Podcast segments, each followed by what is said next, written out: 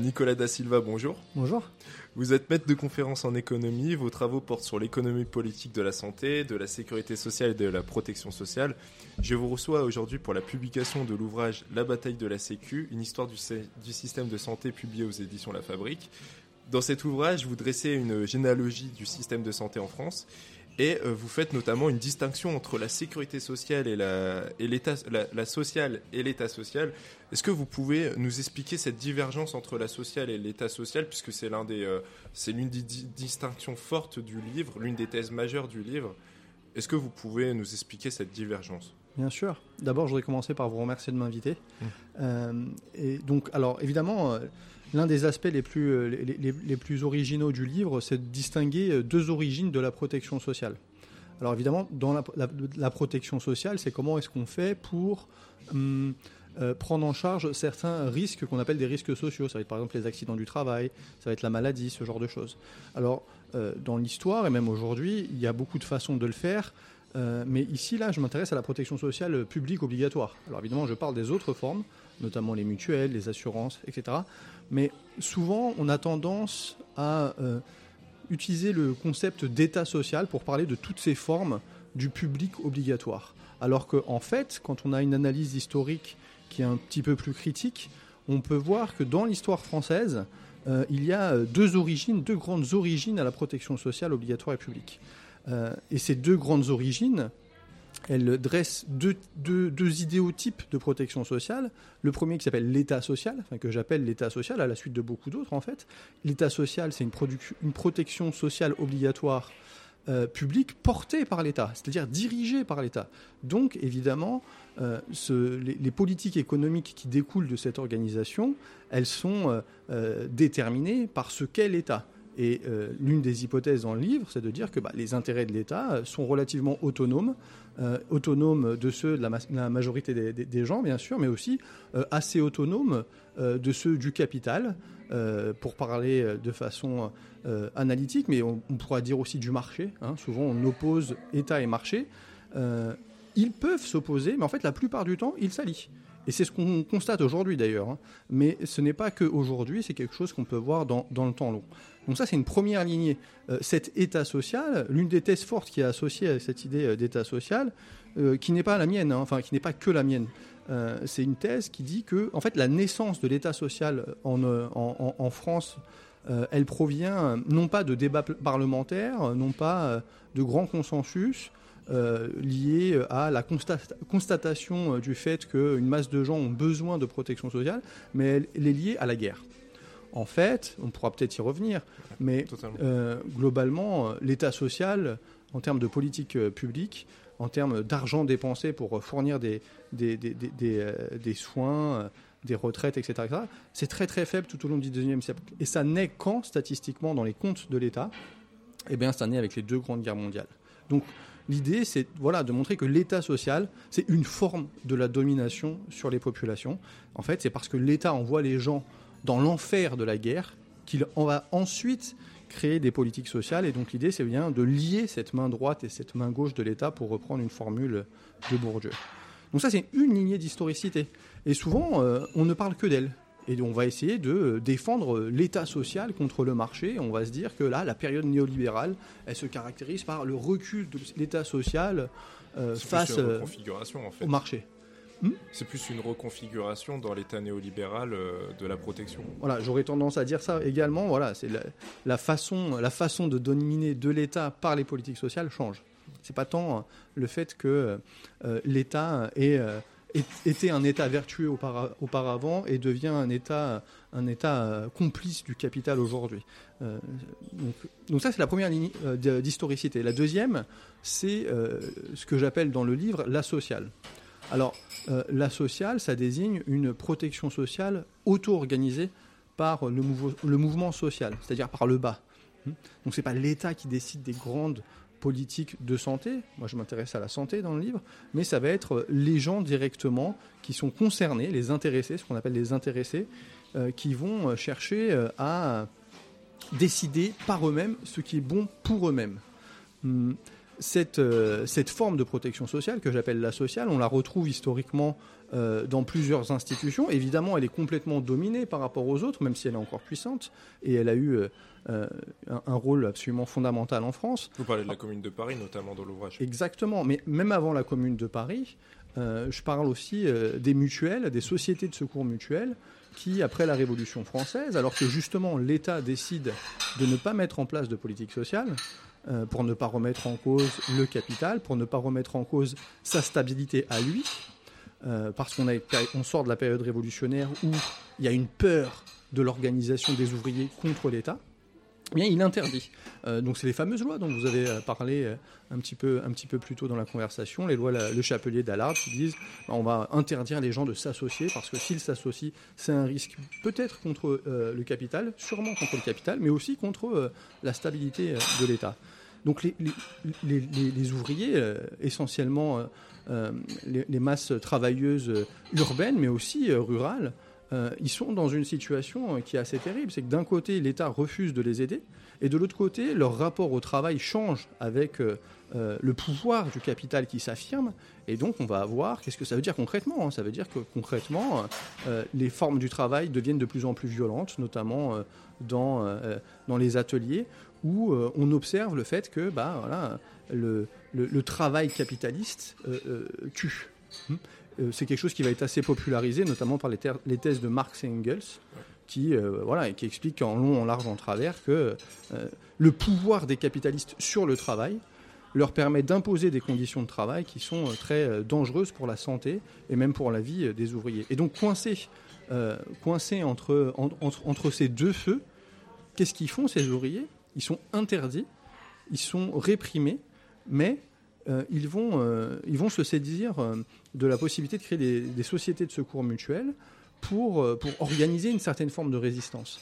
Et toute une première partie de l'ouvrage porte sur, sur ces sociétés de secours mutuels qui, à suite de la Révolution, vont être l'un des lieux où va se... où, où, va se développer la contestation ouvrière d'un côté, mais aussi des premières politiques auto-organisées pour prendre soin les uns des autres. Donc ça, c'est sur les mutuelles. On pourra peut-être revenir sur, leur destin aux mutuelles, euh, mais euh, la sociale, c'est ces mutuelles, ces premières mutuelles subversives qui sortent de, la révolution, de la Révolution française, mais ça va être aussi, vous l'avez dit, la Commune de Paris. Alors, dans la Commune de Paris, du point de vue de la santé, euh, il ne se passe pas grand-chose. Par contre, la Commune de Paris est quelque chose de très important pour comprendre ce que c'est que la sociale, c'est-à-dire l'organisation de la société par les intéressés eux-mêmes. Pourquoi? Parce que lors de la Commune de Paris, ce qui se passe, c'est que euh, les Parisiens, d'autres aussi, mais souvent on parle de la Commune de Paris parce que c'est ce qui est le mieux connu. Les Parisiens résistent euh, face à l'armée prussienne. Napoléon perd la guerre, est proclamé la Troisième République et l'Assemblée nationale de la Troisième République va faire quelque chose de terrible, c'est qu'il va, commencer par réprimer les communards, les réprimer socialement en leur enlevant euh, tout un tas euh, de dispositions sociales qui leur permettent de survivre. Par exemple, euh, on va enlever la solde aux gardes nationaux. Les gardes nationaux, c'est une partie de ces gens qui, venant des classes populaires, ont défendu avec les armes Paris. On va demander le, paiement des loyers, alors que pour l'instant, il y avait des, dispositions pour les suspendre. Évidemment, pendant la guerre, il n'y a plus d'activité économique, les gens n'ont plus de boulot, ils ne peuvent pas les payer ces loyers on va leur demander, l'Assemblée nationale toujours, hein, va demander euh, euh, euh, de, rembourser ce qu'ils doivent au monde piété. Alors le monde piété, qu'est-ce que c'est? C'est une institution très importante de l'époque qui permet aux, classes populaires d'obtenir de l'argent en échange de gages. C'est un prêteur sur gage. Et évidemment, si on dit que le monde piété va pouvoir retravailler comme il le faisait avant alors que les gens n'ont toujours pas de boulot, bah, ils savent qu'ils vont perdre leurs effets personnels. Et donc tout ça, ça crée un climat social qui est un climat de révolte. Et évidemment, l'événement déclencheur que l'on connaît, c'est euh, l'événement des canons de Montmartre. Et qu'est-ce qui se passe à la Commune de Paris? C'est les individus auto-organisés, les travailleurs auto-organisés, qui vont euh, se révolter contre l'État. Et donc l'une de origines, des origines de la sociale, euh, c'est la résistance à l'État. Et en résistant à l'État, ils prennent le pouvoir politique et grâce à ce pouvoir politique, ils vont imposer des politiques économiques qui seront euh, euh, euh, d'un progressisme inégalé jusqu'alors. ils vont rétablir le fonctionnement du monde piété, enfin le, fonctionnement, comment dirais-je, ouvert, modéré du monde piété, c'est-à-dire que les gens vont pouvoir récupérer leurs effets personnels, souvent gratuitement lorsqu'ils ont déposé des effets qui sont peu chers. Les loyers vont être suspendus, voire supprimés, etc.. Donc il y aura toute une politique sociale très avant-gardiste. Alors évidemment, la, commune de Paris ne fait rien du point de vue de la santé, ne peut rien faire parce que de toute façon c'est un événement extrêmement court. Mais en plus, il se trouve que la personne qui était euh, chargée euh, par la commune de s'occuper de l'assistance publique, des hôpitaux, euh, elle explique que de toute façon elle peut rien faire parce que les médecins globalement ils sont contre la commune. Donc ils vont, les médecins, faire leur travail de médecin, mais on ne peut pas leur en demander beaucoup plus. Bon, pour toutes ces raisons, il ne se passe rien du point de vue de la santé. Mais je pense que dans, l'histoire, dans, l'histoire de l'organisation économique et politique du pays, c'est quelque chose de très important. Et c'est quelque chose qu'on va revoir plus tard avec la Seconde Guerre mondiale, où euh, on va avoir un contexte euh, similaire, pas identique, mais similaire, où euh, il va y avoir une guerre, et l'État va s'allier avec, avec ceux qui ont déclaré la guerre contre une partie de la population on sait ce que c'est, hein, c'est euh, donc la, Seconde Guerre mondiale euh, avec euh, la, collaboration de l'État, la collaboration de l'État vichiste avec, avec les forces allemandes et donc une, une, répression extrêmement importante qui va conduire à ces phénomènes massifs de résistance. Et à partir de ce phénomène massif de résistance, on pourra discuter des liens un tout petit peu plus tard euh, concrets, euh, va être euh, inventé le régime général de sécurité sociale, dont l'une des grandes originalités, c'est qu'il est dirigé directement par les intéressés. Et pour la première fois dans l'histoire du pays, euh, les classes populaires, les ouvriers en particulier, vont avoir le pouvoir économique sur une institution d'ampleur. Avec notamment 46 euh, et euh, la victoire de Pyrrhus dont vous parlez aussi dans l'ouvrage. Alors ça, ça, c'est autre chose, mais effectivement, 46, c'est le, moment où est créé concrètement le régime général de sécurité sociale. Et dans le livre, je parle de victoire à la Pyrrhus. Pourquoi? Parce que à ce moment-là, la création du régime général est tout sauf euh, euh, quelque chose qui est le fruit du consensus. Habituellement, on nous explique qu'à la fin de la guerre, 1945, il y a un grand consensus. C'est le récit dominant. Exactement. Euh, un grand consensus qui fait qu'on fait la sécu.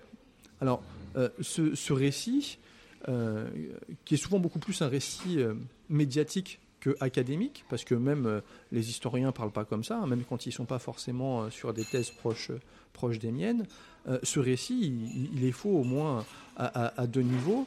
Euh, le premier, évidemment, c'est euh, l'idée selon laquelle on va, on va être tous unis. Ce n'est pas le cas du tout.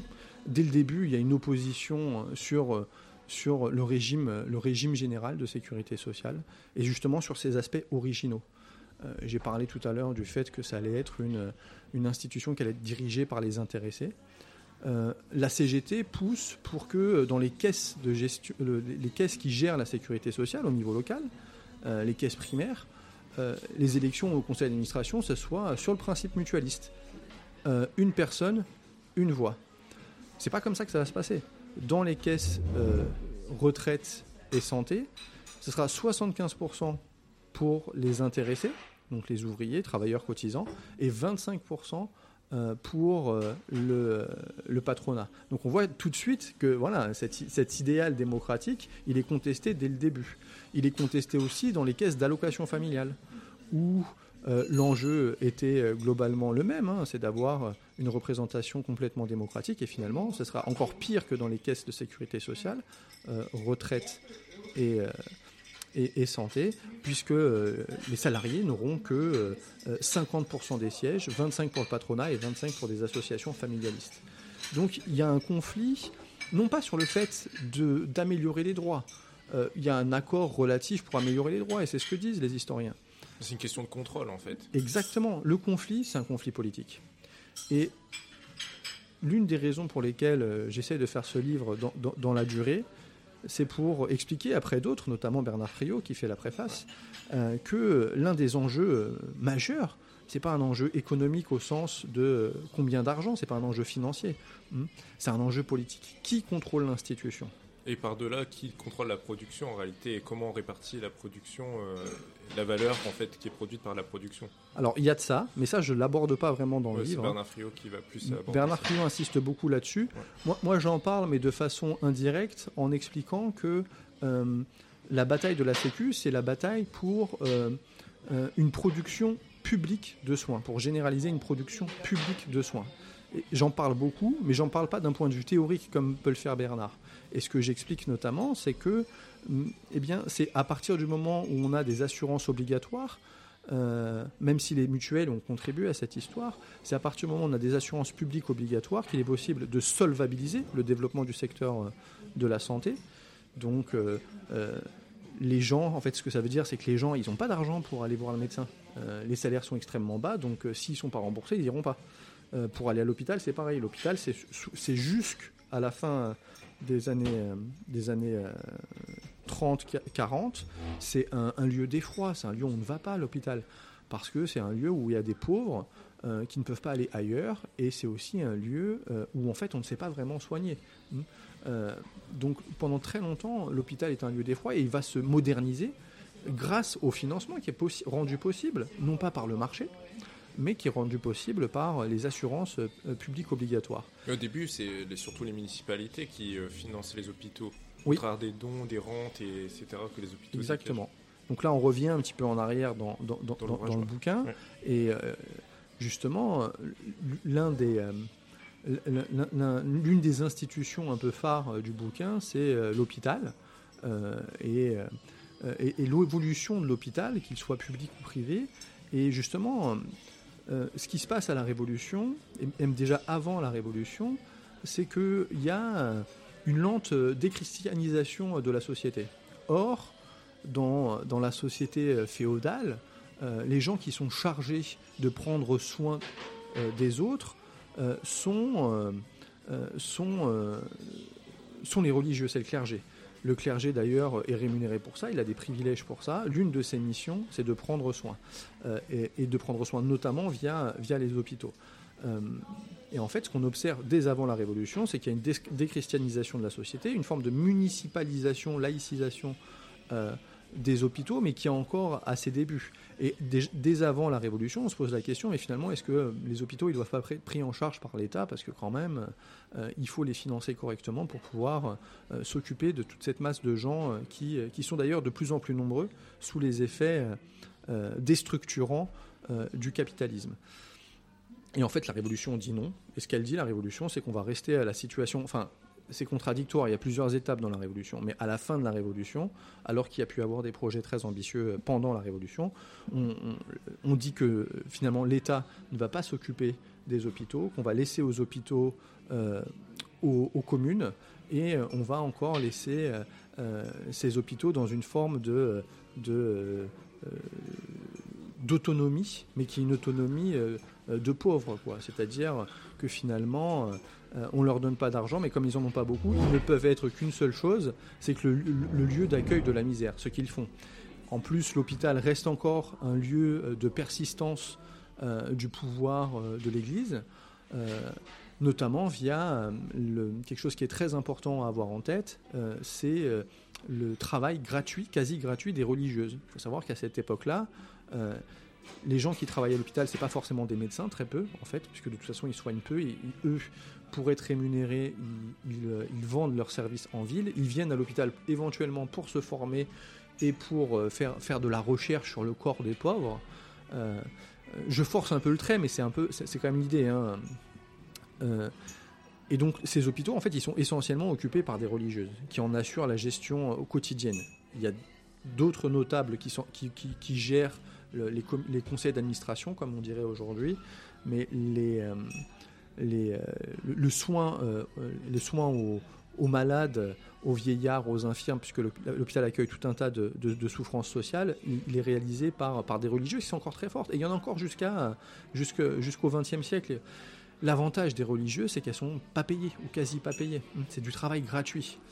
Euh, et l'un des, l'un des aspects importants qui va être rendu possible par la, création des assurances sociales obligatoires, bah, c'est le fait qu'avec des financements de plus en plus réguliers, être pouvoir, on va être en mesure de séculariser l'hôpital et de le professionnaliser, notamment en formant et en embauchant des infirmières.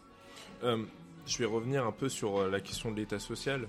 Euh, vous, disiez euh, plutôt que c'est vraiment la guerre totale qui va, puisque vous employez ce terme de guerre totale, qui va créer cet état social.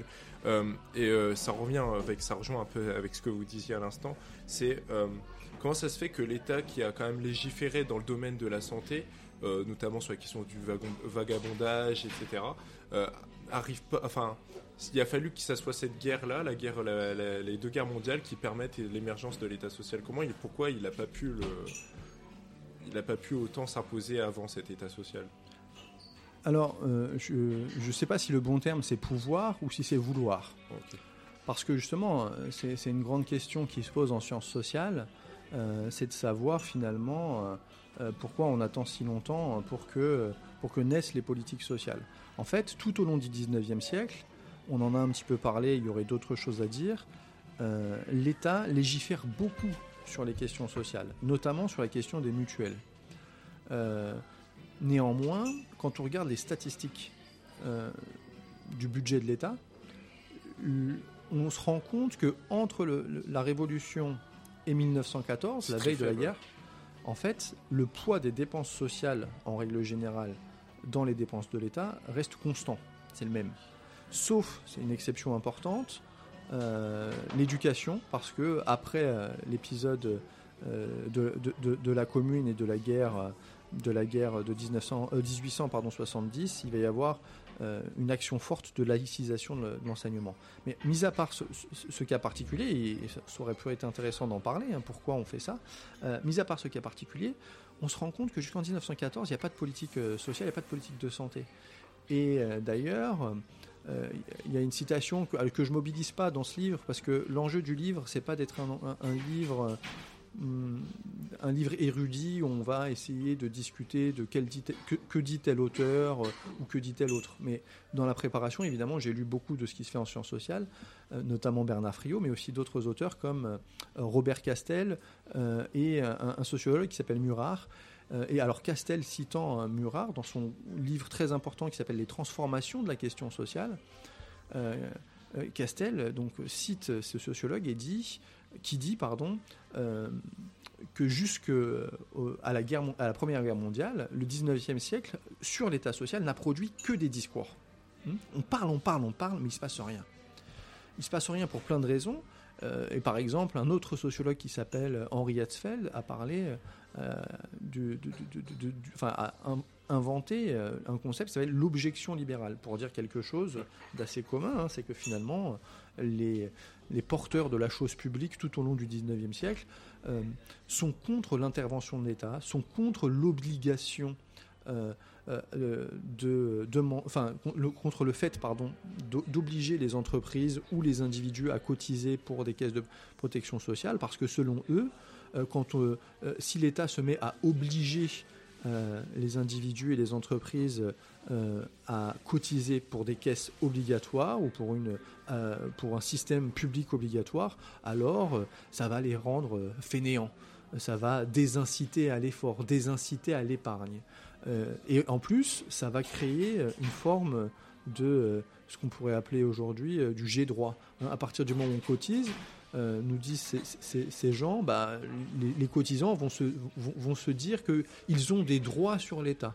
Et donc ça, c'est quelque chose qu'ils veulent éviter à tout prix, parce qu'ils défendent une économie euh, libérale où euh, chacun, chacun doit être responsable de lui-même. Et donc si vous voulez vous inquiéter pour, vos vieux jours ou pour vos, jours de maladie, alors il faut, faut adopter euh, la libre prévoyance, hein, c'est-à-dire euh, vous-même mettre de l'argent de côté euh, pour, vos mauvais jours.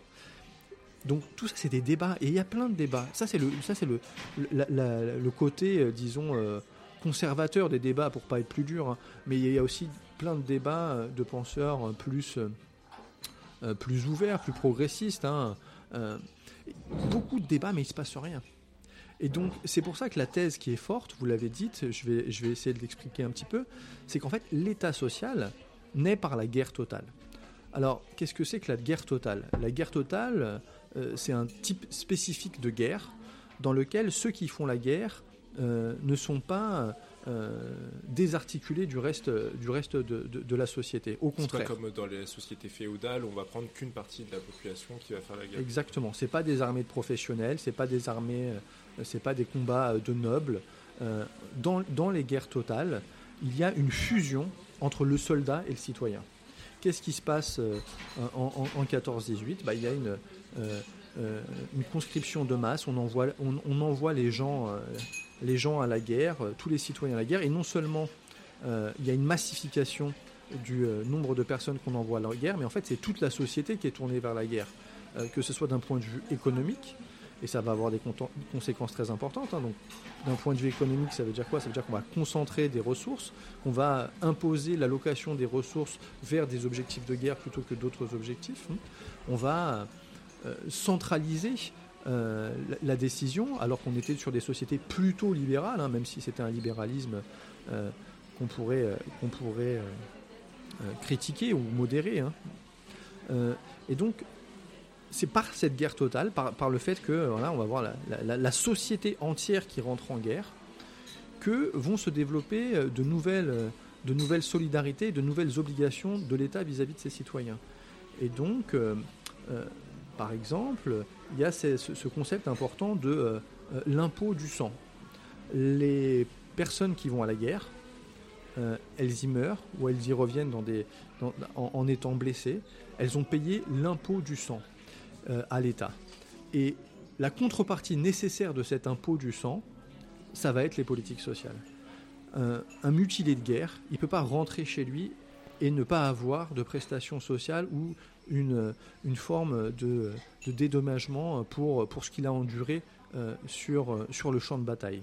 Euh, quelqu'un qui est mort à la guerre, euh, s'il a des enfants, s'il a une épouse, il va y avoir une veuve, des orphelins. S'ils sont dans l'incapacité de subvenir à eux-mêmes à, à, leurs besoins, il naît une obligation. Et donc, l'une des, articulations principales entre guerre totale et État social, c'est ça. C'est le fait que la guerre crée des nouvelles situations, des nouvelles catégories de citoyens euh, qui, euh, qui ont des comptes à régler avec l'État. Et évidemment que dans cette situation, l'État ne peut pas rien faire, parce que s'il fait rien, c'est l'explosion sociale. Et, donc, les politiques euh, de protection sociale se développent à ce moment-là dans les statistiques parce qu'il y a un enjeu de stabilisation de la société. On ne peut pas envoyer des millions de gens à la guerre, les laisser mourir et ensuite, quand ils reviennent à la maison, les laisser, euh, les laisser sans rien. Sinon, euh, c'est c'est la révolte. Et donc voilà un petit peu le lien qu'on peut avoir entre, entre guerre totale et État social. Mais ce lien, on peut, on peut le détailler, hein, et puis il y a tout un, tout un pan de la littérature en sciences sociales qui explique que justement le lien il, est à trois niveaux. C'est les conséquences de la guerre, c'est ce que je viens un peu de parler, mais il y a aussi la conduite de la guerre et la préparation et la préparation à la guerre. Alors, si je peux en parler encore un petit peu hmm, du lien entre État social et guerre totale, la préparation à la guerre va être une des justifications de certaines politiques euh, sociales qui n'existaient pas auparavant et qui étaient refusées auparavant, justement à partir de l'objection libérale. L'exemple typique, c'est les politiques sur euh, la famille euh, et sur euh, des, politiques familialistes natalistes. À la fin de la guerre contre la Prusse en 1870, après l'épisode de la Commune 71, la question se pose tout de suite de la revanche. et l'une des grandes craintes des élites politiques de l'époque, c'est ce qu'on appelle alors la dépopulation. C'est-à-dire le fait que finalement on observe, à l'époque ils savent pas vraiment pourquoi, ou en tout cas il y a du débat, hein, que euh, le nombre d'enfants par femme baisse, les, personnes sur le territoire font moins d'enfants. Et donc ça c'est un risque.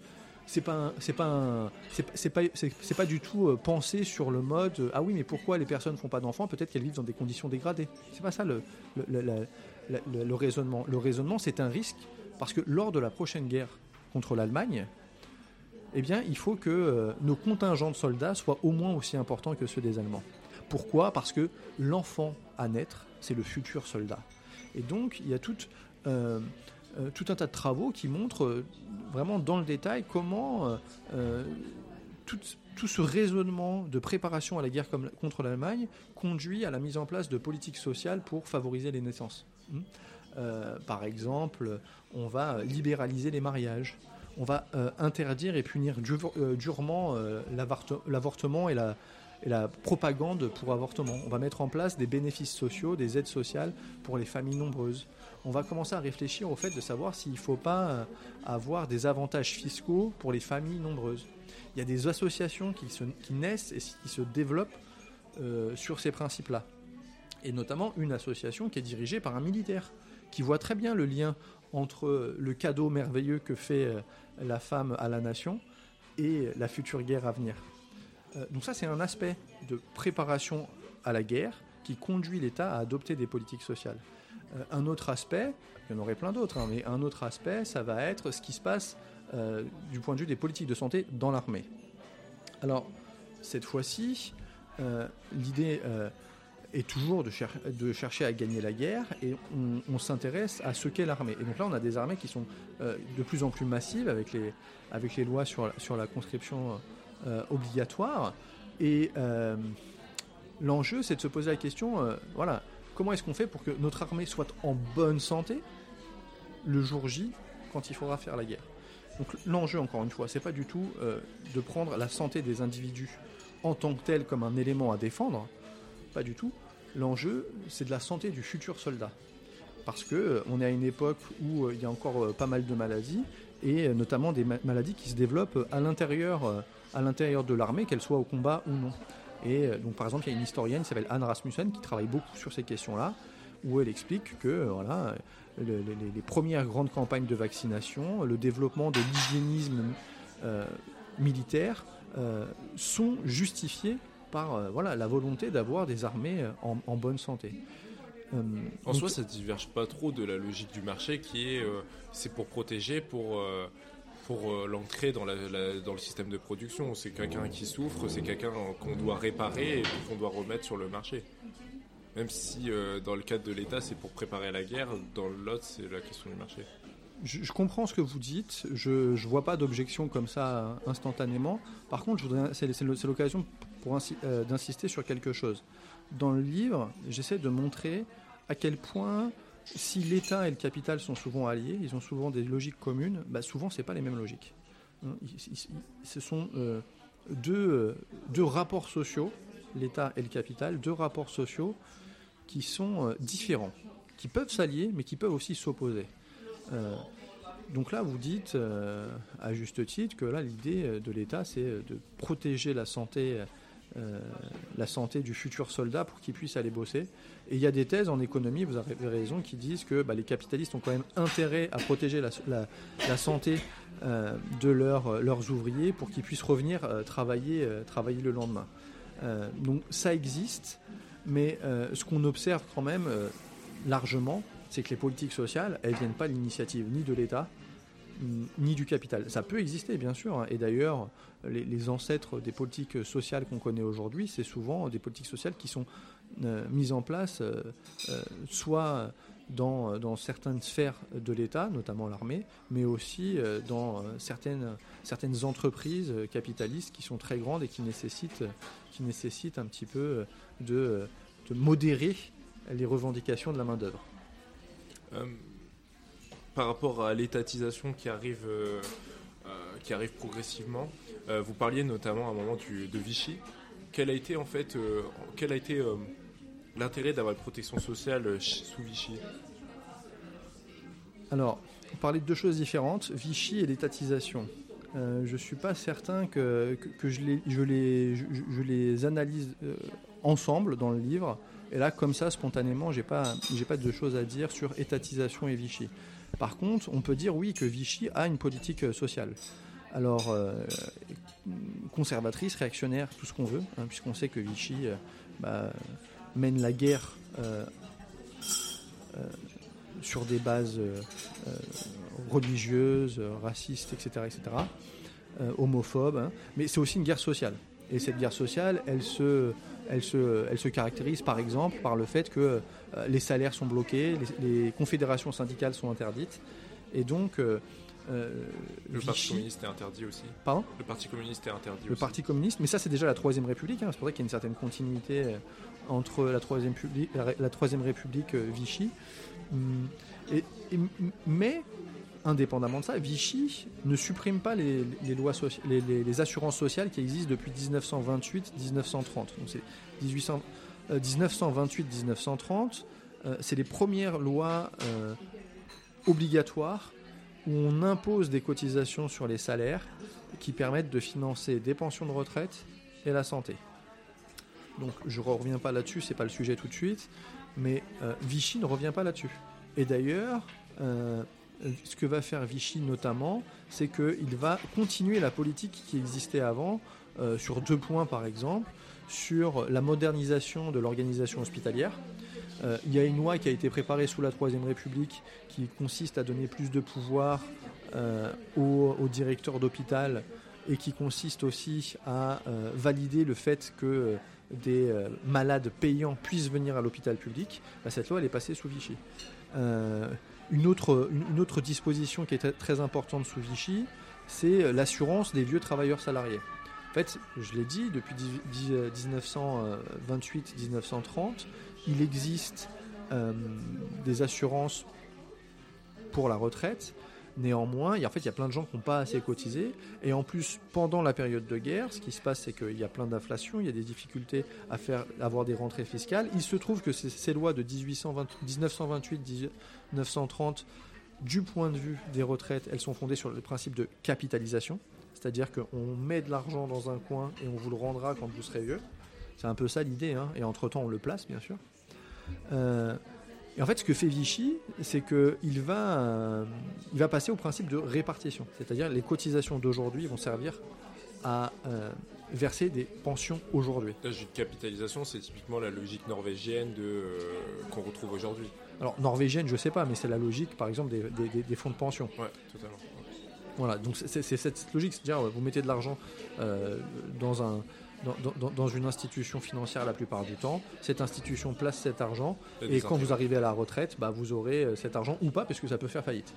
Et en fait, ce qui est intéressant de voir, c'est que Vichy non seulement ne supprime pas euh, euh, certaines lois sociales, mais en plus, elle, va en moderniser certaines, notamment sur, sur les pensions, ou pour des raisons qui sont des raisons matérielles. Hein, c'est pas, pas vraiment idéologique de ce point de vue-là. Hein, c'est que finalement, les assurances sociales ont des problèmes euh, de financement. Il y a tout un tas de, personnes qui sont, euh, qui sont trop âgées, qui n'arrivent pas à trouver du travail. Alors Vichy va mettre en place euh, cette, cette retraite par, par répartition. C'est pour ça que ça permet de dire, même si ce n'est pas le sujet du livre, quelque chose qui, peut être dit par ailleurs, c'est le fait que répartition, capitalisation, évidemment répartition c'est mieux, mais répartition c'est pas progressiste en soi.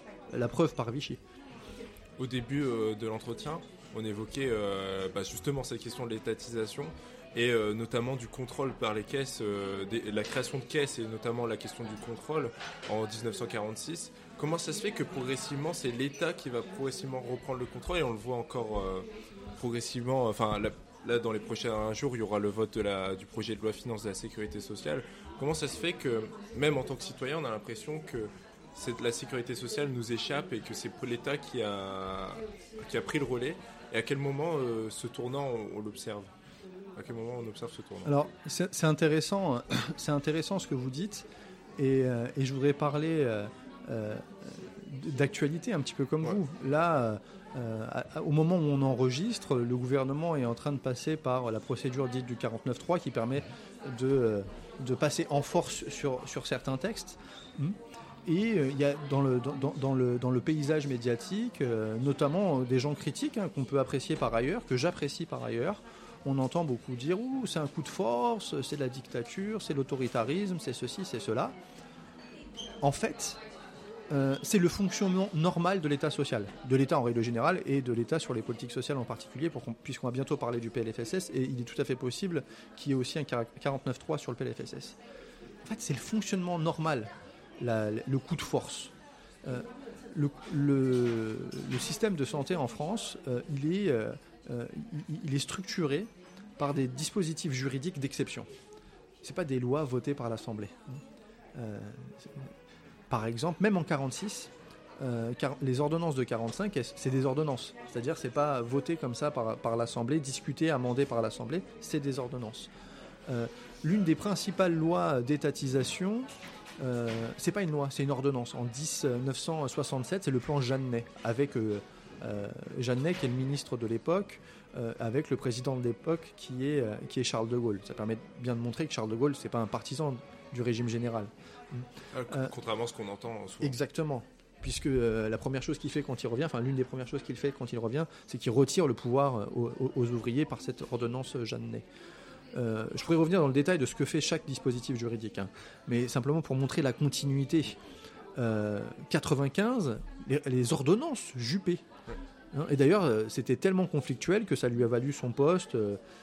Chirac a, dissolu l'Assemblée quelques, quelques, quelques mois plus tard. Il y avait la question des fonctionnaires qui avaient fait mobiliser les foules les fonctionnels, c'était le retraite des cheminots, mais il y a, aussi, euh, enfin, il y avait plein de choses dans ces ordonnances Juppé et beaucoup de choses qui sont passées, euh, notamment euh, tous ces aspects d'étatisation. Par exemple, tous les mots de code qui font, qui font trembler les travailleurs du monde de la santé, c'est Juppé. C'est l'ONDAM, le budget de la santé, 96. Le PLFSS, loi de financement de la sécurité sociale, 96. La CADES, qui gère la dette de la Sécu, 96. Les ARH, Agence régionale d'hospitalisation, ancêtre des ARS, 2004, mais ça commence en 96. Donc c'est vraiment très particulier, Juppé, parce que c'est la mémoire collective d'une grande victoire, mais c'est aussi une grande défaite par l'étatisation euh, continue euh, de euh, comment dirais du régime général de sécurité. Et qui ne sera même pas remis en cause quand Jospin arrivera aux manettes parce que je pense notamment au PLFSS, il va être même accentué avec le, fait que l'Assemblée nationale chaque année doit, euh, doit, doit prendre des décisions sur la question du budget. Jospin ne touche à rien euh, là-dessus, hein, pas du tout. Il fait d'autres choses pour la santé euh, qui sont en continuité avec les gouvernements précédents, notamment la CMU, mais c'est peut-être un autre sujet, je ne sais pas si on, on l'aborde maintenant. Mais en tout cas, voilà, ce que je voulais dire quand même, c'est la dédémocratisation, le recul de la démocratie que l'on peut ressentir euh, ces dernières années, c'est pas quelque chose d'exceptionnel dans, l'histoire. En fait, euh, quand on regarde un petit peu, euh, l'État et les gens qui sont au poste de commande de l'État ont toujours voulu concentrer le pouvoir. et justement, c'est contre ça qu'il y a parfois la victoire de mouvements sociaux auto-organisés que j'appelle dans le bouquin la sociale. Et donc sur cette histoire de, réappropriation, c'est quelque chose qui est aussi très ancien. Euh, si on a un peu de temps, je peux par exemple parler euh, de, ce qui se passe euh, avec les mutuelles du, 19e siècle. C'est vrai que j'avais une question aussi là-dessus, donc ah je pense que ça peut être intéressant d'y revenir, histoire de vraiment remettre dans la continuité. Parce que c'est aussi tout l'objet de l'ouvrage, c'est de montrer qu'en soi, il y a une continuité. Exactement. Donc ouais, il n'y a pas de souci pour Alors allons-y. Alors allons-y sur les mutuelles. Donc tout à l'heure, on disait qu'à la sortie de la Révolution, l'État ne met pas en place de politique sociale ambitieuse. Il a eu, enfin, certains, à certains moments de la Révolution, il y a eu cette idée, notamment il y avait un truc qui s'appelait le comité de mendicité. Puis ensuite, en 93, au moment où il y a euh, les montagnards qui ont le pouvoir, euh, ils votent des lois sociales importantes, mais tout va être détricoté au retour, euh, au retour des plus conservateurs et des plus réactionnaires. Donc il se passe rien ou pas grand-chose. Donc les gens n'ont pas le choix. Euh, coincés euh, dans les taux du capital et de l'État, ils vont, ils vont dans les mutuelles, dans les sociétés de secours mutuels, organiser la résistance. Alors, ce que j'ai pas dit tout à l'heure, c'est que ces sociétés de secours mutuels, elles sont interdites, mais elles sont tolérées. C'est la façon dont en parle l'un des historiens spécialistes hein, de la question, qui s'appelle Bernard Gibault, que je cite beaucoup dans le livre. Euh, ces mutuelles, elles sont tolérées. Pourquoi? Parce qu'elles sont ambivalentes. Elles ne sont pas que subversives de l'État et du capital. Elles sont ambivalentes parce qu'elles reprennent des formes de sociabilité d'ancien régime et notamment euh, ce qu'on appelait euh, des confréries, c'est-à-dire des organisations pour, pour, pour l'entraide quand il y a des, décès, des malades, des accidents du travail, etc., etc. Et cette ambivalence, elle est bien vue par le pouvoir. C'est que la mutuelle, ça peut être quelque chose qui stabilise l'ordre établi, mais ça peut être aussi quelque chose qui, qu'il remet en cause. Et donc, c'est dans cet entre-deux que euh, une partie des ouvriers va se servir des mutuelles à un moment où le syndicalisme est interdit pour organiser la lutte. mais aussi que le pouvoir va essayer de d'utiliser les mutuelles pour freiner la lutte dans certains cas, et même dans, il peut arriver qu'un préfet soit à l'initiative de la création d'une mutuelle, parce que euh, ici, euh, je sais pas, dans telle mine, dans telle entreprise, eh bien, euh, l'agitation est trop importante, l'agitation sociale, la rébellion est trop importante quand il peut y avoir des accidents du travail. Donc il y a cette, cette ambivalence.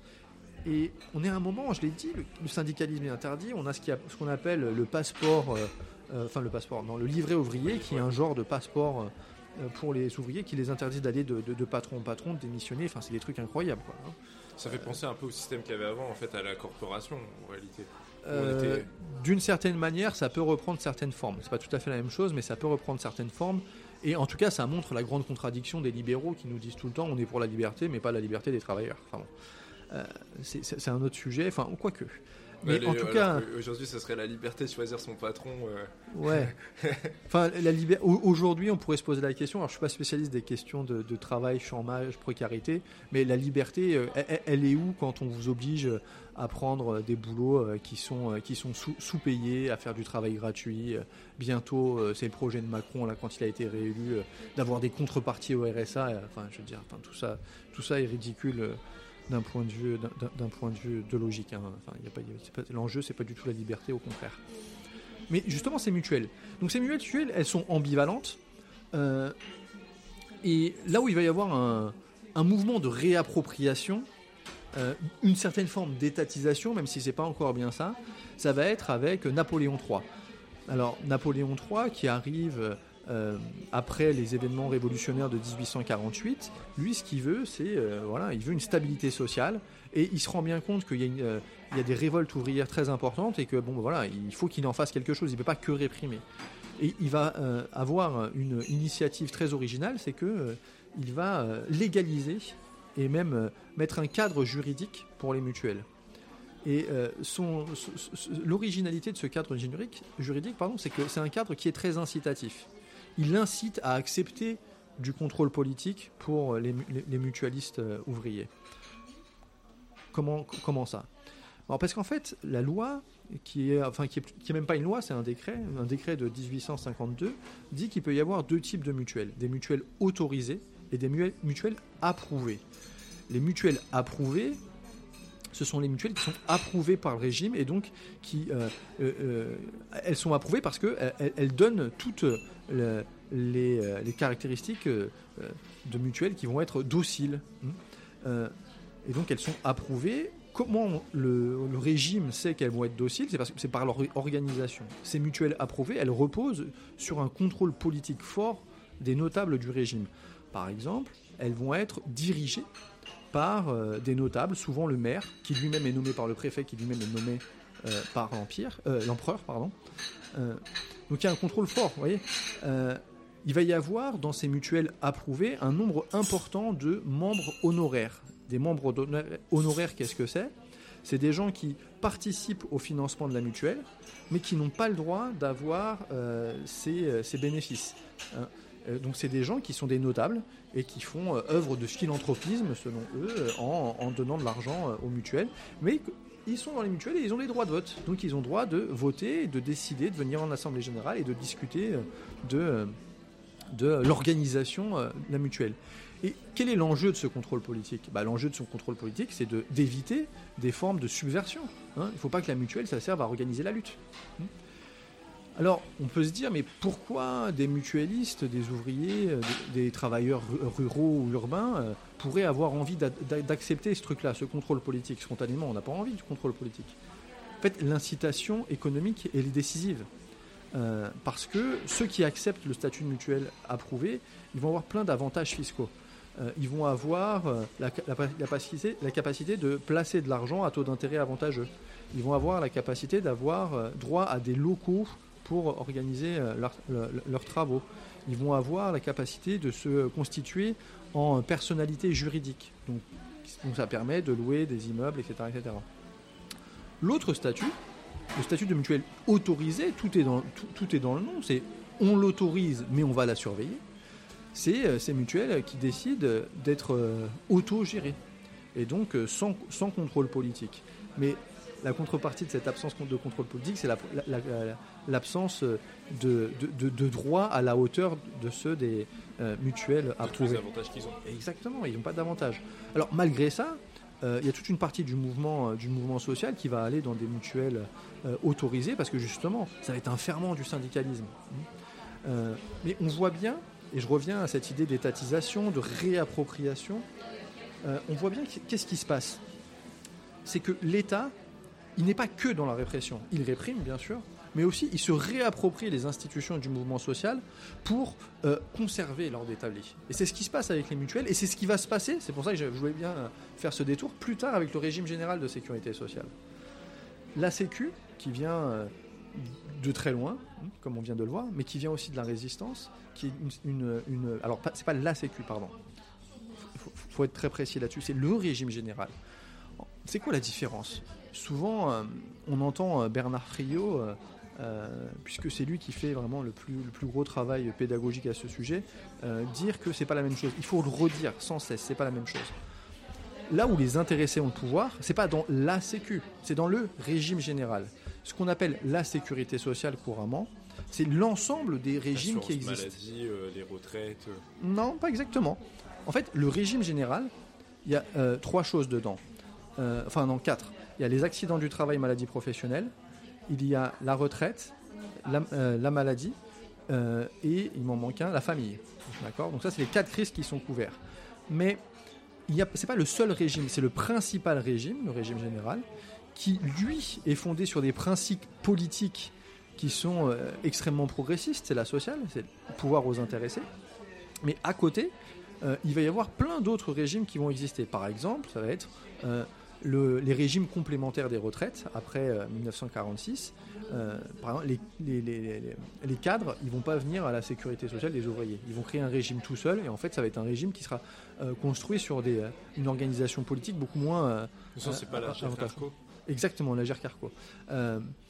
et donc, il y a plein de régimes différents, avant-guerre déjà, mais aussi après-guerre. Et tout l'enjeu de bien distinguer les deux, c'est de dire que le régime général, c'est celui où en fait les ouvriers ont le pouvoir. Et donc où ils peuvent, ils peuvent donner une coloration, euh, euh, une, coloration à la, politique, à la politique de santé en particulier.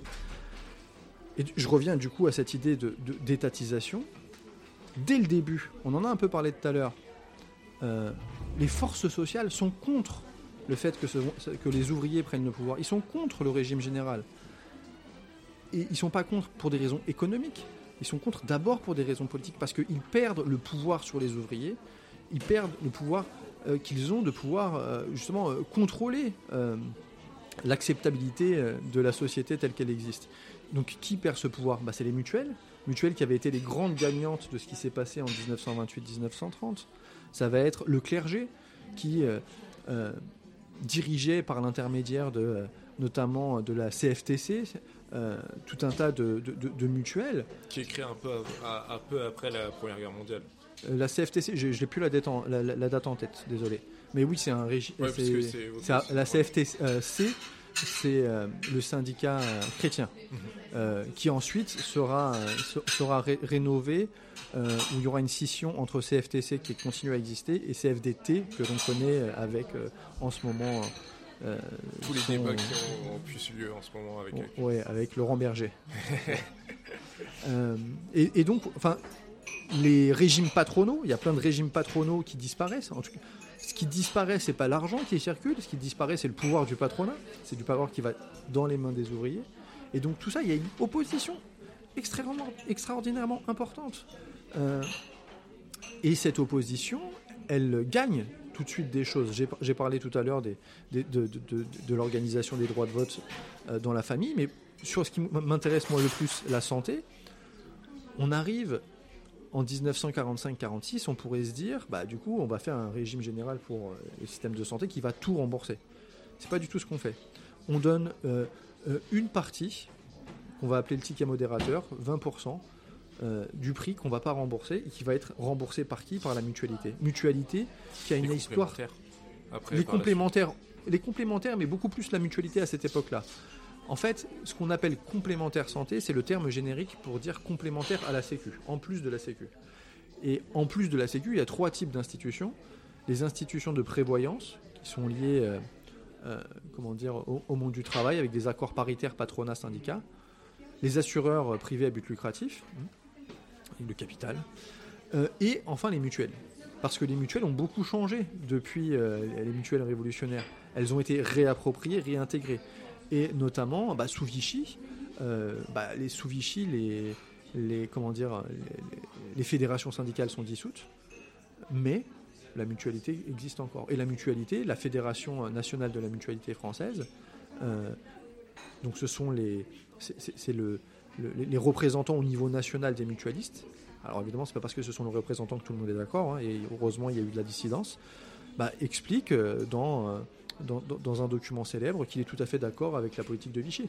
Parce que la politique de Vichy, finalement, qu'est-ce que c'est? C'est de dire qu'il n'y a pas de conflit de classe entre le capital et le travail, et finalement la mutualité est devenue quelque chose de tellement intégré à l'ordre établi qu'effectivement il n'y a pas de conflit de classe, et le mieux qu'on puisse faire, c'est simplement avoir des politiques qui permettent de financer les dépenses de santé quand les gens sont malades. Donc ce truc-là, qui a une histoire glorieuse, hein, il faut le redire, mais qui à ce moment-là est totalement euh, décrédibilisé, euh, euh, par ses actes, bah, il va survivre. Il va survivre non seulement parce qu'il va y avoir un ticket modérateur, mais aussi par euh, le fait que, par exemple, pour les fonctionnaires, aujourd'hui encore, hein, euh, c'est les, mutualistes, c'est une mutuelle qui gère, qui gère la sécurité sociale des fonctionnaires. C'est la MGN. donc, sur tout un tas d'aspects, il y a cette volonté d'un régime général porté par les, travailleurs, enfin la sociale, quoi, et dès le début une résistance. Et cette résistance, va être de plus en plus forte, de plus en plus massive.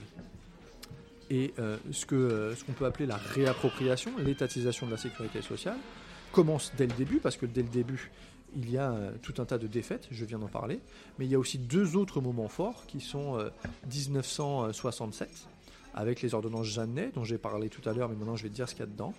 Les ordonnances Jeannet, qu'est-ce qu'elles disent? Elles disent que finalement, 75% des sièges pour les ouvriers, c'est trop, on va faire 50-50, le paritarisme. Alors on peut se dire finalement le paritarisme c'est 50-50, c'est l'égalité. Autant de sièges au patronat que de sièges euh, au syndicat. Alors qu'en réalité on se rappelle que la vraie idée démocratique c'est euh, une personne une voix, la mutualité, qui a été refusée dès le début. Si on faisait une personne une voix avec les patrons, euh, enfin voilà, ils seraient en ultra minorité, c'est pas du tout ce qui se passe. Et ce qui se passe du coup, c'est que à 50-50, bah, le patronat, il a besoin de trouver un seul syndicaliste un peu sympa avec lui pour faire passer toutes les décisions qu'il veut. Donc c'est une perte de pouvoir. C'est pas vraiment une étatisation au sens où l'État décide. C'est encore géré par les intéressés, mais euh, c'est euh, une perte de pouvoir des intéressés. Une deuxième chose qui est très importante qui se passe en 67, c'est la fin des élections. On n'élit plus, on est désigné. Euh, que, ce soit du point de vue patronal ou du point de vue, euh, syndical. Il y a des, syndicats qui sont désignés comme représentatifs et ce sont ces syndicats qui désignent leurs représentants sur des bases qui sont calculées pour les caisses de sécurité sociale. Donc c'est la fin des élections. Cette histoire populaire, elle est, elle est éventrée. Euh, autre chose qui se passe, c'est qu'on sépare les caisses. Une grande idée, j'en ai pas parlé, de la sécurité sociale, du régime général de sécurité sociale, c'est d'avoir des caisses unies. Parce que si on a des caisses unies, qu'est-ce qu'on peut faire? On peut avoir une plus grande masse financière et donc on a plus de stabilité. Je donne un exemple. Bah, si euh, une année, euh, il y a des problèmes sur le risque le risque maladie, il y a plus de dépenses sur le risque maladie, mais il y a moins de dépenses sur le risque vieillesse, alors on peut, combler les, trous euh, d'un côté et de l'autre et ça assure une meilleure stabilité. Un des grands enjeux dès le début, ça a été de séparer les caisses. C'est pour ça, c'est très bizarre, mais en, en 46, on a une caisse qui s'appelle sécurité sociale, c'est santé retraite, j'y ai fait allusion tout à l'heure, et une autre caisse qui est caisse d'allocation familiale. Déjà, c'est séparé. Première défaite, dès le début. Hein. Faut pas attendre les années 80, le néolibéralisme, tout ça. La bagarre, c'est tout le temps. L'un des enjeux du livre, c'est de dire que sur la, question de la sécurité sociale, sur la question euh, euh, des politiques sociales, le, conflit est systématique. Il n'y a jamais d'unanimité, ça n'existe pas. Euh, et que fait Jeannet On avait une séparation en 2 plus 1, bah on va avoir une séparation en 3. Il va séparer retraite et santé. Avec cette idée, donc la justification, c'est toujours une justification technique. C'est l'idée de dire que oui, bon, bah, vous comprenez, pour exactement, c'est plus simple, c'est plus efficace, etc. Parce que c'est jamais, c'est jamais justifié avec Comme des pour arguments. les retraites récemment. Exactement, c'est toujours la même chose. Euh, c'est une des justifications. L'autre, évidemment, c'est les déficits. Hein. J'en ai pas parlé jusqu'à maintenant. Peut-être que c'est prévu pour plus tard. Mais enfin, cette idée sur laquelle il y a des déficits, enfin, dès le début. Hein. vous parliez euh, tout à l'heure de la CADES. Euh, il y a toujours cette question du trou de la sécu, de la dette, etc. Mais en fait, et d'ailleurs dans le livre, ce que, ce que j'avais apprécié, c'était vraiment aussi euh, le détail par rapport au fait, le coût que c'est euh, d'avoir une, une, complémentaire santé par rapport à la sécurité sociale. En fait, ce coût, il est aussi lié à toute la partie que vous dont vous parliez plus à la fin du livre, avec l'industrie pharmaceutique, les compagnies privées qui s'immiscent aussi dans la, Bien sûr. Est-ce que, est que je peux finir sur l'étatisation? J'en ai pour, pour une minute et ensuite je, viens là-dessus. Euh, mais sur l'étatisation, donc là on est en 67. On passe de 75-25 à 50-50 et tout un tas d'autres choses dont j'ai parlé. Le, le, coût euh, définitif, en tout cas jusqu'à la, prochaine mobilisation euh, populaire, hein, c'est le plan Juppé, j'en ai parlé tout à l'heure. Tout à l'heure j'ai donné les noms de code, mais il faut dire ce que c'est. La, loi de financement de sécurité sociale. On dit maintenant, tous les ans, c'est l'Assemblée qui va, discuter euh, du budget de la sécurité sociale. D'accord? Euh, et donc ça, c'est une nouveauté importante. Avant, on était plutôt sur une logique de besoin, c'est-à-dire bah, on va, les, gens vont, euh, vont aller chez le médecin s'ils en ont besoin. On va constater, on va constater comment dire, le, les dépenses en fin d'année. Et là, on passe sur une logique budgétaire qui n'est pas complètement finalisée pour certaines raisons, mais qui est de dire on se donne un budget et on ne le dépasse pas. C'est le début un peu de la tarification à l'acte. Euh, Alors ça, c'est encore après. Mais, ça, rentre dans le même mécanisme de pensée. Hein. Mais la, loi de financement de sécurité sociale, c'est le budget. Dans cette loi de financement de sécurité sociale, il y a un truc particulier pour la santé, c'est l'ONDAM, l'objectif national d'évolution des dépenses d'assurance maladie. Pareil, budget de la santé, on va, on va dire comment est-ce qu'on dépense les sous, pourquoi, comment on va faire pour euh, limiter les dépenses, etc. C'est vraiment les, le, cadenas, le carcan qu'on met autour, euh, autour de la sécurité sociale et autour des, personnes qui, qui, sont encore représentantes euh, des, des, syndicats qui existent encore dans, dans la Sécu.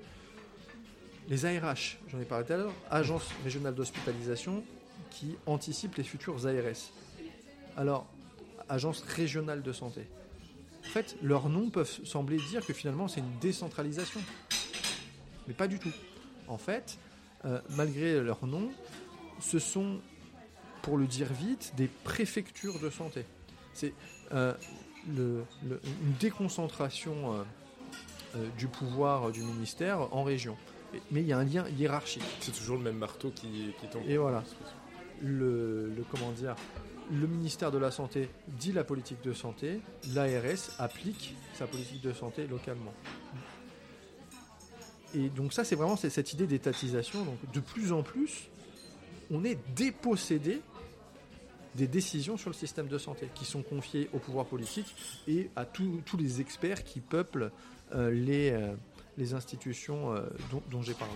Voilà cette idée de, d'étatisation. Voilà. Et après, du coup, parce que ça rejoint un peu à la question que j'ai un peu émissée sur, sur cette question de. Ah, du coup, maintenant j'ai bug par rapport à ce que évoqué. Il semble que c'était par rapport. Sur les relations entre l'État et le capital. C'est ça, et l'industrie pharmaceutique. Notamment, oui. Alors, on pourrait se dire, bon, d'accord, maintenant c'est l'État qui dirige, c'est plus les ouvriers. Et alors? Ça change quoi? L'enjeu, l'un des enjeux du livre, c'est d'essayer de montrer que le pouvoir sur l'institution change les politiques menées par l'institution. C'est pour ça que pour, la même chose, je, veux dire d'un point de vue administratif, matériel, c'est la même chose. C'est la sécurité sociale, c'est le régime général.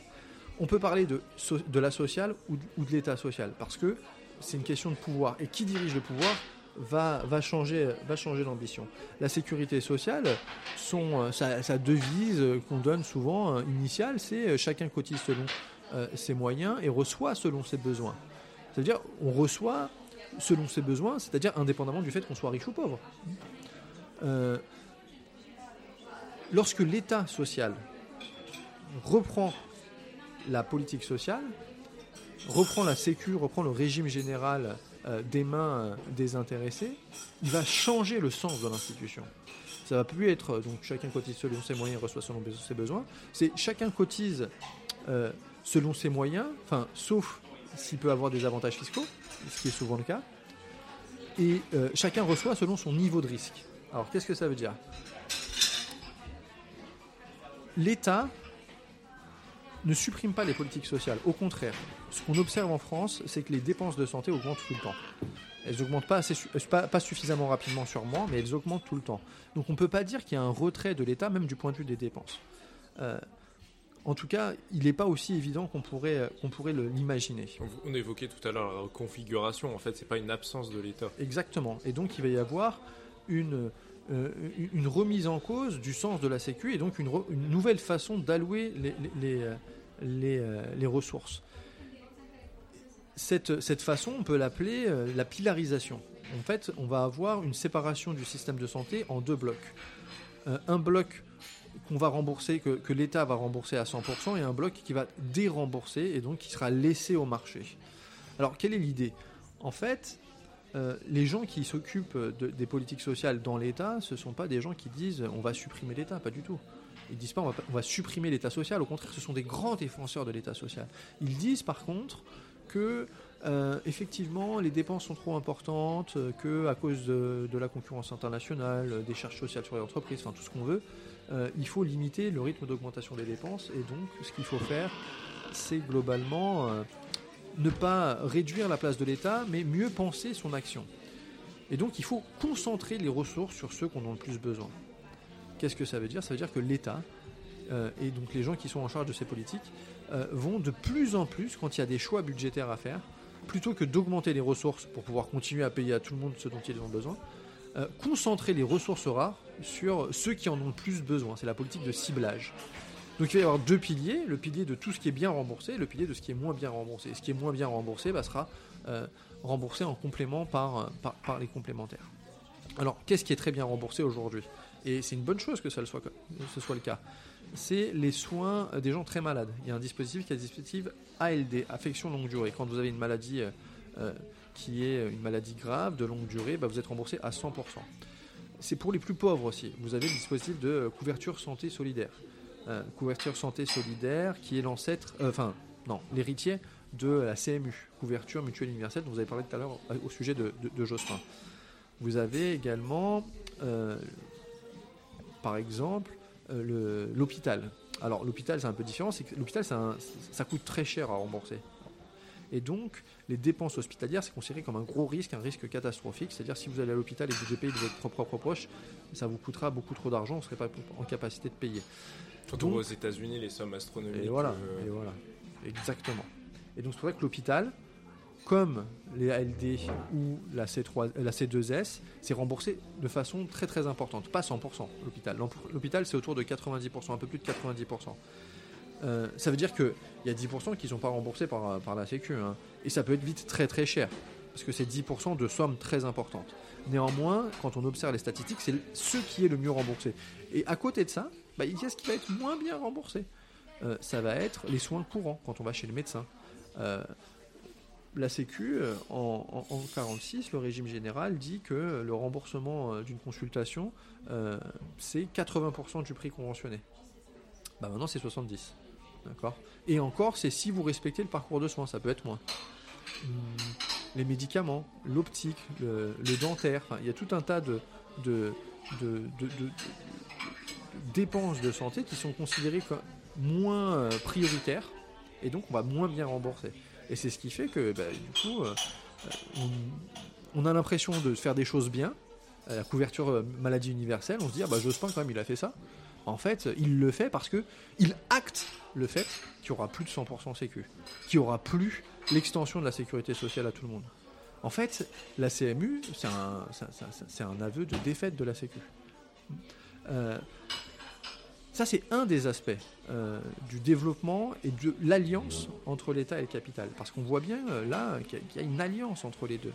il y a un partage qui est organisé par l'État, à l'initiative de l'État, du marché entre ce que moi je fais parce que c'est trop coûteux et que tu vas pas y arriver. Mais sachant que, que toi tu fais aussi en termes de gestion. Alors et en plus, alors en plus, euh, euh, évidemment, ça a un coût en termes de gestion, elle est complémentaire, hum, et donc c'est une politique qui est inefficace. Ça c'est important à dire, hein, vous avez raison. Euh, du point de vue des, des complémentaires, on sait que c'est une politique inefficace, mais c'est une politique qui assure les intérêts des complémentaires. Et c'est des intérêts très importants, c'est environ 30 milliards le marché des complémentaires. Alors pourquoi on peut dire que c'est inefficace? Pour plein de raisons. Hein. La raison la plus évidente, c'est celle qui, euh, concerne les, euh, les, les, coûts de gestion. En fait, euh, quand on regarde au niveau agrégé, euh, toute complémentaire confondue et sécurité sociale plus ce qui est fait par l'État, parce que bon, il y a des, encore des, catégories sociales qui sont héritées du découpage État-Sécu. Le public en France dépense environ 7 milliards d'euros par an en frais de gestion pour la santé. Les complémentaires dépensent un peu plus, c'est 7 milliards, mais un peu, un peu plus. On se dit, bon, bah voilà, c'est une répartition équitable. Bon, les frais de gestion, c'est 7 milliards pour l'un, un peu plus pour l'autre, bon, ok. Mais en fait, euh, c'est scandaleux. Pourquoi? Parce qu'en fait, la sécurité sociale, elle rembourse 6 à 8 fois plus de soins que les complémentaires. Donc en remboursant 6 à 8 fois plus de soins, elle coûte moins cher. Donc on peut se dire, mais à quoi sert ce machin? Pourquoi on a des complémentaires? Si on cherche des économies à faire, elles sont là. Et surtout que c'est une perte de temps aussi pour euh, nous en tant que Alors, citoyens de administrativement et c'est chronophage. Il y a encore euh, une semaine, j'avais un problème titre personnel avec tout ça euh, qui de taille. Euh, oui, juste... mais enfin, il y a plein de, il y a plein de critiques et celle-là, c'en est une très importante qui est souvent sous-estimée. Les deux critiques les plus importantes, c'est que ça coûte cher. Il y a plein d'autres arguments, hein, mais bon, je laisse les gens découvrir dans le livre pour qu'on puisse parler d'autres choses. Euh, c'est inégalitaire. Les complémentaires, tout le monde n'en a pas une. Et quand on en a une, c'est pas, elle est pas, elle couvre pas de la même façon. Donc c'est très inégalitaire les complémentaires. Et vous avez raison de souligner cet argument qui est pas assez souligné, c'est que en plus, ça nous bousille la vie parce qu'il faut euh, faire une recherche pour savoir quelle est la complémentaire qui nous convient le mieux. Il faut euh, passer un contrat, aller, aller donc euh, euh, faire son marché de la complémentaire. Et une fois qu'on l'a, c'est pas fini parce que pour chaque soin, bah, il faut avoir deux cartes la carte de la Sécu, la carte de la complémentaire. Alors vous parlez de ce qui vous arrive vous, moi je vous parler de ce qui m'arrive de moi. L'autre jour, je suis allé chez le médecin, je sors de chez le médecin, je vais à la pharmacie et pour des médicaments qui sont des antibiotiques hein, dont on peut pas se passer, eh ben j'avais ma carte de Sécu très bien, mais j'avais pas ma carte de complémentaire.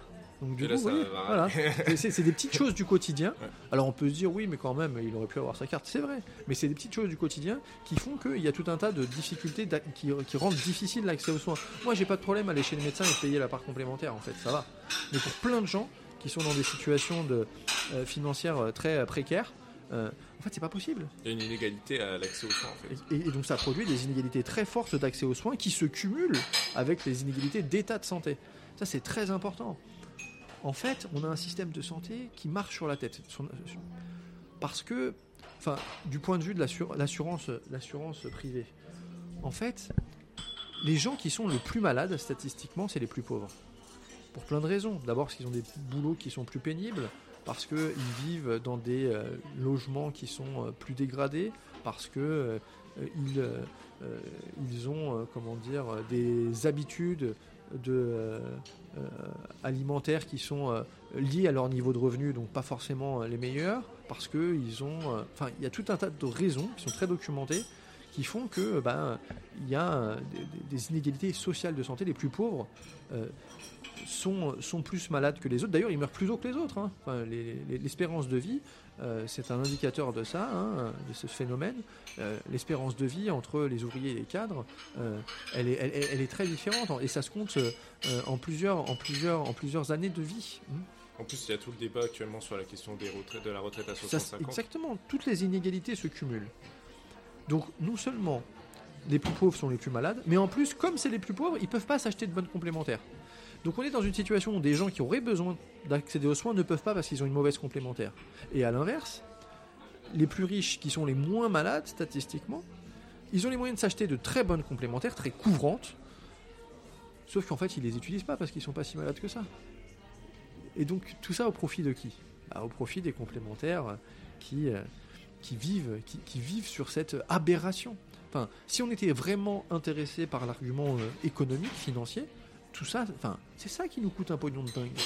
Et pour terminer, sur, euh, pour terminer cet entretien sur la question de l'étatisation, et je pense que ça rejoint aussi les travaux de, Bernard Friot, euh, toutes ces logiques fiscales, par exemple la CSG, où on progressivement fait basculer ce que normalement on cotisait vers la CSG, ça, ça aussi dans cette logique d'étatisation en réalité. Alors oui, ça, contribue à l'étatisation parce que l'étatisation, parce que évidemment, à partir du moment où on fiscalise les ressources, c'est-à-dire que euh, c'est plus les cotisations sur les salaires, euh, mais ça va être des impôts qui sont en fait aussi sur les salaires, mais euh, qui sont considérés comme des impôts et pas que sur les salaires. Et bien en fait, qui contrôle l'impôt C'est l'État. Et donc c'est une justification toute faite euh, qui, euh, qui, permet, de, renforcer la logique euh, d'étatisation. Et c'est pour ça que, à partir du début des années 90, est créée cette fameuse CSG. Euh, D'un côté, on va baisser le niveau des cotisations sociales, où on va créer des, situations de, de d'exonération de, cotisations sociales, et de l'autre, augmente le taux de CSG. Et donc évidemment, tout ça, ça participe hein, de, ce mouvement d'étatisation. Et l'État, qui est toujours un État qui a des politiques de santé très importantes, donc c'est un État social. L'État social, qu'est-ce qu'il fait du pouvoir? Eh bien, il ouvre des marchés. Des marchés pour les complémentaires, on l'a dit, mais euh, donc pour ceux qui liront l'ouvrage, euh, des marchés euh, pour le capital financier, la sécurité sociale est financiarisée, des marchés pour l'industrie pharmaceutique, qui, dans un capitalisme euh, qui est euh, très, euh, très virulent, hein, fait des profits parmi les plus extraordinaires euh, de- de- de- des différents Voilà, secteurs. Exactement, des, des différents secteurs industriels. Et, et bien sûr, le capital se développe aussi, même dans l'offre de soins, par les cliniques, qui, qui tendent à se concentrer, à se financiariser, à se développer. Elles veulent maintenant, les cliniques, être euh, un acteur de plus en plus important dans la définition euh, de la politique de santé. Et donc, on voit qu'il n'y a pas d'opposition euh, entre l'État, qui est un État social, et le capital. Il y a une alliance. Et cette alliance, elle vient de loin. C'est pour ça que l'un des, enjeux, l'un des enseignements du livre, c'est de dire que, bah, d'une part, si on veut que ça change, c'est jamais par euh, l'unanimité, c'est jamais par la discussion, c'est jamais euh, par la voie, la voie euh, tranquille, paisible, c'est toujours par le conflit. Et c'est un conflit qui doit être porté non seulement contre le capital, mais ça, ça paraît souvent évident, mais aussi contre l'État. Ce qu'il faut, euh, c'est pas plus d'État. Les professionnels de santé ne demandent pas plus d'État parce que l'État a complètement bousillé leur profession. Hmm, Ce qu'ils demandent, c'est plus de liberté dans leur travail. Et bien pour ça, ce qu'il faut, bah, c'est pas plus d'État, c'est plus de pouvoir aux intéressés eux-mêmes, plus de pouvoir aux travailleurs eux-mêmes. Et donc, c'est pour ça qu'il faut défendre du public qui ne soit pas de l'étatique. Donc, la sociale. Et d'où la nécessité aussi de lire la bataille de la Sécu pour revoir l'histoire sur le temps. Merci beaucoup Nicolas Da Silva. Merci beaucoup.